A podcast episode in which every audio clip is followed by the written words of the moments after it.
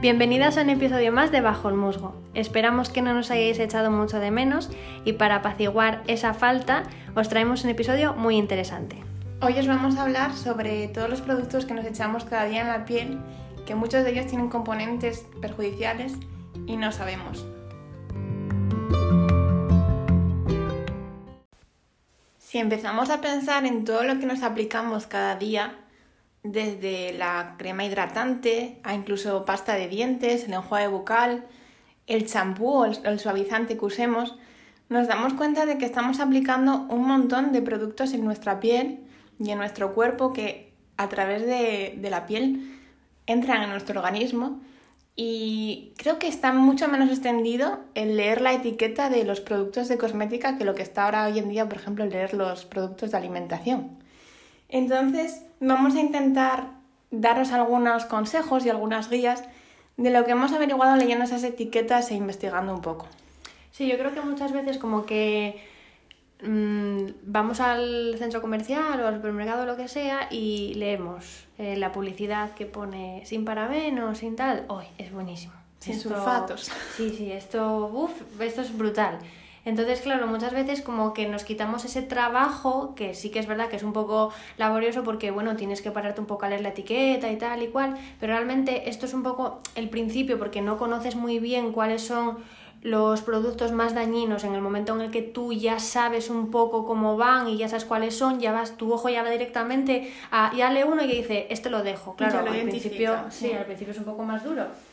Entonces, hay, hay que ponerse a ello. Podemos también eh, relacionarlo, que tenemos un artículo hablando de ello, con el greenwashing. Muchas veces hay componentes que ya han sacado tanto a la luz que sí que son perjudiciales y ya se ha demostrado tanto que las empresas mismamente, ellos te ponen en la etiqueta delantera ya para que lo veas como, como dijo Aida, sin parabenos. Pero claro, si le damos la vuelta a la etiqueta, hay veces que todo eso engaña y no son las cosas tan verdes como parecen. Algunos de estos eh, componentes son los sulfatos, son los parabenos que, os comentábamos, también perfumes artificiales que ocasionan muchas alergias, pero también otras cosas más peligrosas. Sí, yo por ejemplo, a ver, tengo, hice una lista como de los más importantes, que creo que son los más dañinos, y que por ejemplo está el aluminio, que se suele utilizar sobre todo en desodorantes y que puede crear cáncer de mama. Luego tenemos el triclosan, que es como, sirve como para limpiar, que afecta la función muscular cardíaca e interrumpe la actividad de la hormona reproductiva. Luego tenemos el aurisulfato de sodio, que eso lo tienen casi todos, por no decir todos los, limpiadores pues que tengan espuma, que hagan espuma, porque al final es eso, es el, único componente que hace la espuma, que creemos que cuanto más espuma tiene, pues mejor limpia, no, es mentira. Eh, puede irritar la piel y puede provocar cáncer. Luego están los parabenos, que como bien dijo Yara, es conservantes de cosméticos que provocan reacciones alérgicas y disruptora endocrina. Y luego tenemos los PEG, que es para bases de cremas que pueden tener el sistema nervioso. Muchas veces eh, no pone PEG, pero pone etil o glicol. Todo lo que tenga etil no sé qué o glicol no sé qué es un PEG. Luego tenemos el BHA o el BHT, que es un conservante antioxidante que se utiliza principalmente en maquillajes, pero que puede favorecer el crecimiento de tumores y es tóxico para el sistema inmune. Y luego, por último, la dietanolamina, que también se describe como DEA, MEA o TEA, que hacen que los productores sean más espumosos o cremosos, que irritan y son tóxicos para el sistema nervioso inmunitario. Y ahora después de esto os quedado en plan, Dios mío, esto no entiendo nada.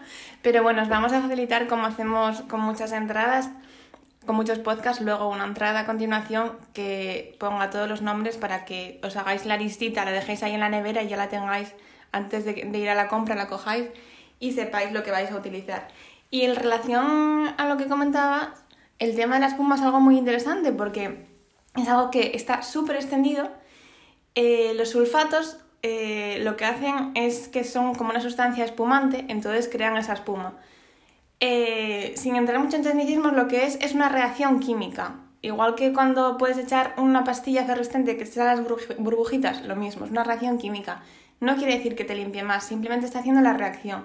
Y precisamente ese componente es muy peligroso. Lo que están haciendo ahora muchas empresas es que en de poner eh, lauril sulfate, que es un tipo de sulfato que ya todo el mundo, o al menos bastante gente, sabe que es malo, te ponen eh, coco sulfato. Entonces, claro, leemos Se coco confunde. y decimos, uy, coco, esto es natural, qué bueno. Pero no, no, no funciona así porque es un componente que precisamente, porque lleva la- el apellido sulfato, que los apellidos son muy importantes, ha sufrido un proceso químico y lo hace igualmente peligroso. Es como, como las empresas que para vender algo con grasa de palma, vender por grasa de palma, te ponen aceites vegetales o grasas vegetales y dices tu vegetal, qué bien. No, hay que estar bastante, bastante alerta, la verdad. Y no sé, así como al día a día, yo creo que los productos que más usamos todos son los champús, los geles que echamos en la piel, las pastas de dientes y un tema muy interesante que os hablaremos un poquito, pero no mucho porque eso os haremos un especial verano sobre ello, las cremas solares, que también tienen detrás muchas cosas. Sí, em, yo a mí me gustaría decir unas alternativas eh, para esto que, a ver, no es porque sean mejores o peores, a ver, evidentemente no tienen plástico, pero también pueden tener algún eh, indicador que todavía tengan estos productos. Pero, por ejemplo, champús. Eh, champús hay en pastilla, como hay también jabón en pastilla para el cuerpo, como hay pasta de dientes, como hay desodorantes. Y generalmente, no conozco todas las marcas del mundo, pero generalmente cuidan un poco más que los productos sean naturales y que sean no testados en animales y que no sean dañinos para la piel. Es decir, suprimen estos que estamos diciendo ahora. Claro, no es extrañar porque a veces si pensamos en marcas que utilizan la cosmética sólida, pues pensamos en marcas que quieren ayudar al medio ambiente. Entonces ya no solo por tu propia salud, sino que todo eso que te estás echando se va por el desagüe. Y si se va por el desagüe, pues se va a los animales. Entonces esas empresas que eh, se esmeran, intentan buscar alternativas y utilizan cosmética sólida, pues normalmente también suelen cuidar sus ingredientes. Entonces es una manera como de atajar el tener que leer todas las etiquetas, porque simplemente si ves algo que sea cosmética sólida, por lo general, por lo general, suele, suele ser bastante respetuoso. Y nosotras queremos haceros como una pequeña guía. No queremos tampoco promocionar mm, estas marcas ni decir que sean las mejores, pero queremos, a partir de nuestra experiencia, Las pues, que hemos probado, sí, claro, sí. las que son mejor. Yo, por ejemplo, en lo que, en lo que respecta a champús, estoy muy contenta con una marca que se llama Alonso de la Torre, que además es una chica que lo hace aquí en Gijón, y que tiene de todo, porque tiene también una parte de champús, tiene suavizante, tiene jabones para diferentes tipos de pieles y de pelos, y tiene también, esto es muy importante, tiene champús para mascotas sólidos. Todo artesanal, además que ella lo hace de una manera que cuida muy bien cada jabón que hace, no es una persona que esté haciendo 20.000 al día y el que salga pues como salió y es su, su negocio, es un pequeño comercio. Es una chica muy agradable porque alguna vez igual que yo le he preguntado algo por Instagram siempre me ha respondido y todo muy bien. Os dejaremos también una lista, yo creo, eso, no promocionando, pero sí basándonos en nuestras experiencias, también poniendo pues igual las que nos han gustado, pero yo creo que esto no es tema de lo que nos ha gustado menos, porque, bueno, en cuanto a pelo, porque claro, mm, mi pelo seguramente no será el mismo que Yara y Claro. Yara igual necesita más brillo, pero yo quiero más volumen. Entonces esto es un poco también en base a las necesidades de cada uno, no por bueno o malo. Y luego, pues por ejemplo, eh, también para el pelo hay eh, suavizantes que yo lo he probado recientemente y me ha parecido como raro porque es como estamos acostumbrados a echar la crema en la mano y de sentirla y que tu cuerpo quede, o sea, tu pelo queda como totalmente impregnado. Pero esto no, esto es como una pastillita que no, no tiene esa ponificación y tú la echas y sientes como que no tienes nada, pero luego sí que se nota porque una vez lo secas se nota muchísimo. Y yo en concreto solamente he probado la marca de Bujas, que creo que es una pareja. Sí, de es una Andalucía. pareja. Sí. Y, y bueno, de momento estoy bastante contenta. Llevo nada usándolo dos semanas y mi pelo ha respondido muy bien y estoy muy, muy guay. Y he probado también el famoso champú que ahora Garnier tiene en, en pastilla. Y bueno, yo, a ver, para salir del paso no está mal, es más barato y tiene diferentes tipos. Pero me gustaría recalcar que Garnier es una empresa grande que vende mucho y que muchos de sus pro- productos testan animales. Y que es un poco greenwashing también. Entonces, Sí. para salir del paso, si tenéis, pues yo que sé, no podéis permitiros un champú, porque esa es otra cosa, los champús sólidos normalmente son muy caros. Y los ves y te asustas, no te voy a Pero son de comercio justo también. Todo Y- está bien pagado. Claro, y además de eso te dura mucho más, porque una pastilla siempre te va a durar mucho más que el bote. Eh, tenemos una amiga que, por ejemplo, lleva con un champú y ya va para el año, también depende de cuánto lo uses, pero otro de los motivos es que tú puedes espaciar más los lavados, porque no te lleva sulfatos, no te lleva estas cosas que te pesan en el pelo, que te lo apelmazan. Entonces, como que tu perro, pelo va respirando y eso hace que te lo tengas que lavar menos y por ende gastes menos. Y, y los, y los geles también, los geles en pastilla te van a durar más. Luego otra cosa que, que también estamos probando ahora son las, las pastas de dientes, que tenemos varios formatos, vienen algunas en pastillas y luego ahí tú tienes una que es como un Una botecito, barra. Es una como si fuera un sí. jabón, en realidad. Parece jabón de Marsella. Y a mí, mm, al principio, a ver, todo es acostumbrarse, ¿no? Porque claro, si pasas de la pasta normal, convencional, a cualquier tipo de pasta zero waste, pues entonces te quedas con un poco, oh Dios mío, me voy a lavar con esto. Yo probé, estuve haciendo un tiempo, que además la receta me, me la habías dado tú, Y estuve haciendo con, bueno, os dejaremos también la receta casera. Llevaba aceite de coco, una cucharadita creo que de bicarbonato, luego le puedes añadir una infusión de salvia, eh, le puedes echar arcilla o ¿qué era lo otro que le puedes echar? Arcilla, ¿no? Sí, o, cáscara de cacao también se Eso. puede echar. Y bueno, yo probé y me gustó, lo que pasa que mm, la arcilla, por ejemplo, sentía como que me resecaba mucho la boca, como que me la dejaba muy seca, entonces no me gustaba. Y fue cuando me decidí, dije, venga, voy a probar este. Y esta la verdad que tiene pinta de que creo que voy a estar con esta barra por lo menos un año y medio. Claro, porque también es eso, también te dura un montón más, porque te cunde más que la de Yorganics, la marca, ¿no? Eh, no la probé, pero... O sea, sí, es, es sí. Y tienen también la otra marca que es tipo ya pasta hecha. Sí. Pero mm, a mí me gustaba, o sea, quería probar con esta porque eso, nuestra amiga la tenía, yo la probé un día y dije, a ver, de primeras tiene un regustillo así como un poco a jabón.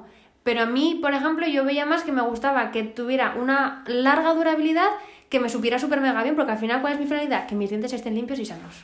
Y luego si queréis algo para los que no os animéis con la de Yorganics, tenéis como la opción intermedia, que es como una pasta normal, la misma consistencia que una pasta normal y sabe igual que una pasta de mentol al uso, pero te viene en un frasquito de plástico y encima es más barata. Eso sí te dura menos, entonces eso ya vosotros pues juzgad lo que queráis. Y es de una marca que se llama Ben y tienen diferentes tipos de cosas. Y en la de Yorganics también tiene, eh, que estoy probando ahora y está muy muy bien, en plan yo creo que de las cosas waste que más me he enamorado, enjuague bucal en pastillas. El botito te cuesta 9 euros, pero si te dura dos años, no te estoy diciendo poco, porque tú coges una botellita de agua de cristal, la rellenas y echas tres pastillas. Igual el paquete te viene con 300 y las tres pastillas que de la botella grande te dan pues para semanas, entonces está muy bien. Y así de marcas, se me ocurre también Inuit, También de, Que- de creo que son de- También tiene de pillo de... O sea, no, No, es, es, de champú. Es de champú y de, y de geles, que esos son, creo que son de Barcelona, que también tiene para mucho tipo de, de pieles y de pelo. Y también yo con Inuit también estuve muy contenta y también te dura bastante. Pero bueno, si sois de Asturias, mejor. Mejor, mm, sí, Alonso de la Torre. lo de aquí, sí. Sí. Y bueno, en relación con lo que comentabas de la receta del bicarbonato, es importante que si hacéis este tipo de cosas no abuséis de ellas, porque el bicarbonato no te deja de rayar en el esmalte, igual que puede ser la arcilla, aunque la arcilla menos. Entonces, claro, eso sería para intercalar con otra cosa. Sino simplemente eh, lo que tú comentabas, creo que además en otro podcast, que lo que te dijo tu dentista, y yo creo que en muchos artículos lo dice, lo importante es el cepillado. Sí. Como si quieres echar solo agua. Con agua, sí. Entonces, tampoco os arriesgáis a echar ahí cosas raras porque hay que también informarse un poco antes. Y el bicarbonato tiene su aquel, yo estuve leyendo que resulta que el bicarbonato se extrae de manera natural. Eh, pero hay bicarbonato ecológico que siempre va a ser mejor porque, claro, la extracción de las minas también puede causar impacto medioambiental.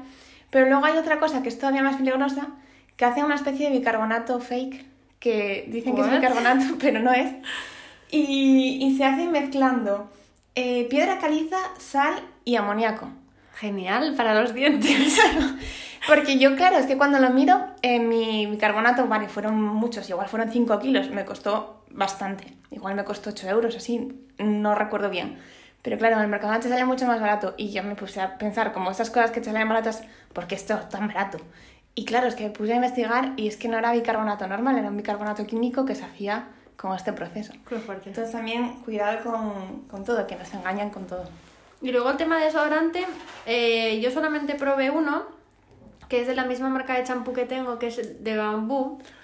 Y mm, me gustó mucho porque es como una pastillita que lleva, es que no recuerdo ahora muy bien qué lleva, tengo que mirarlo. Suelen llevar yo creo que coco. Tiene, sí, tiene como varios aceites y entonces lo bueno es que en la ducha, tú cuando sales como tienes las manos calentitas, bueno, si te duchas con agua fría, bueno, igual tienes que esperar un poco, pero sí, con el mismo calor de, de la axila o de la mano, como que ya se calienta la pastilla, entonces simplemente le das dos pasadas, dos pasadas.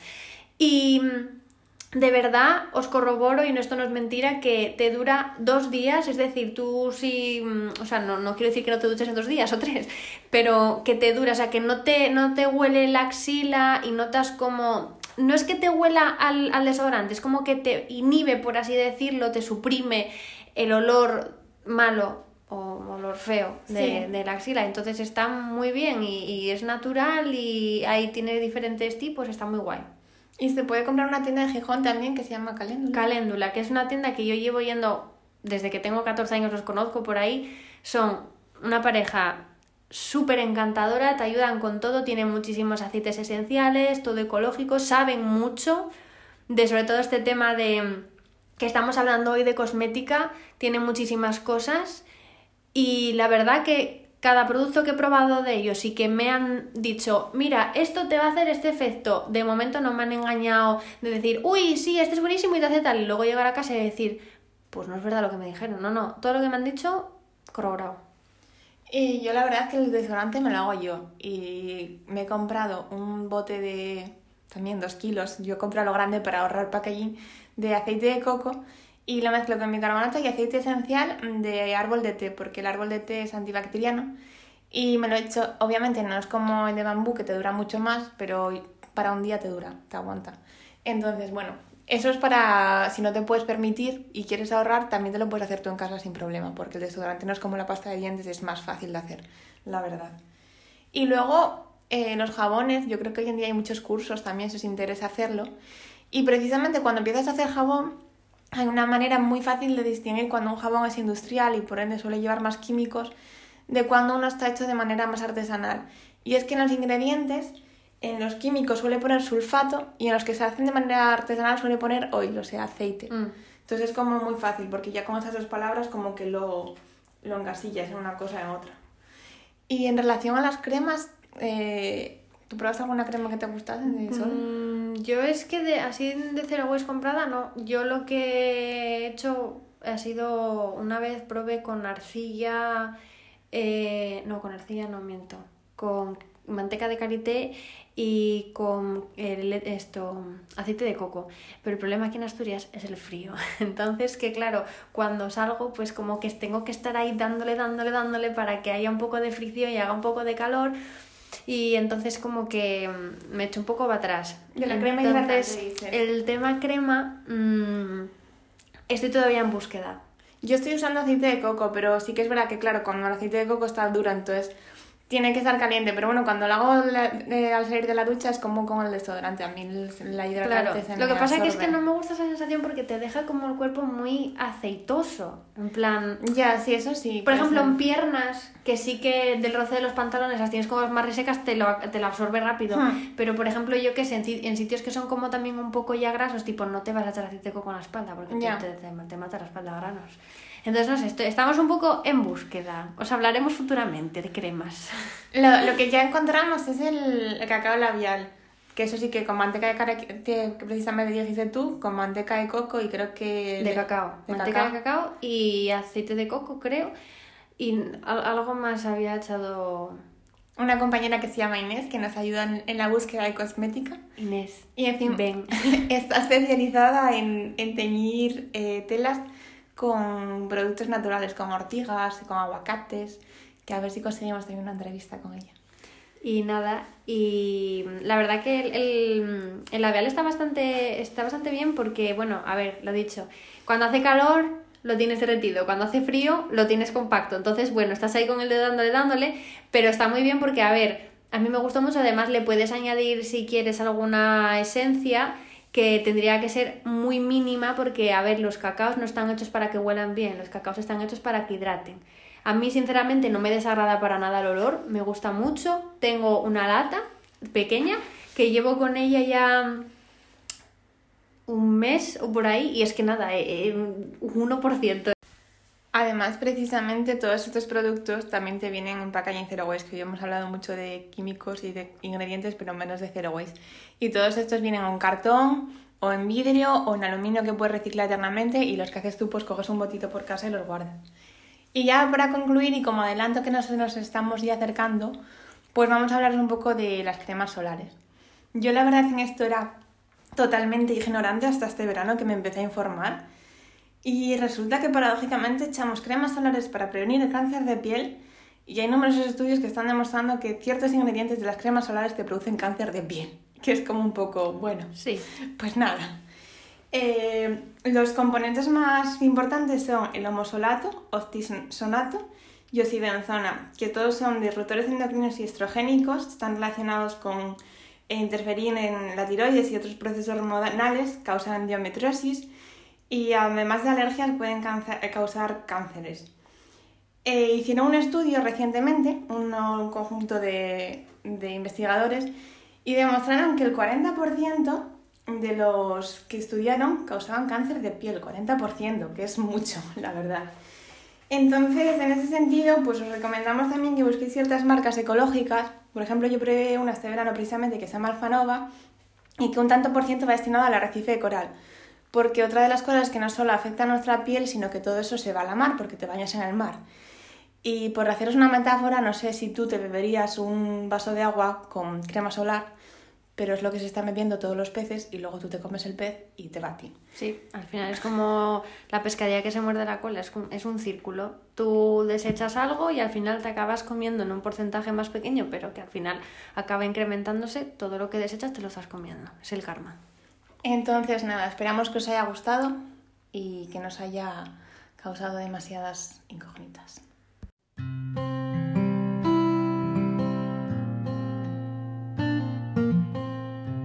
Bueno, como ya sabéis, en el link de la descripción os solemos dejar la website al, al blog y todas las entradas que hacemos suelen complementar el podcast y os vamos a hacer uno específico con lo que hemos hablado hoy y os desglosaremos como toda la información así un poco más minuciosa de, los productos y ingredientes y también de, de todas las tiendas donde podéis encontrarlo.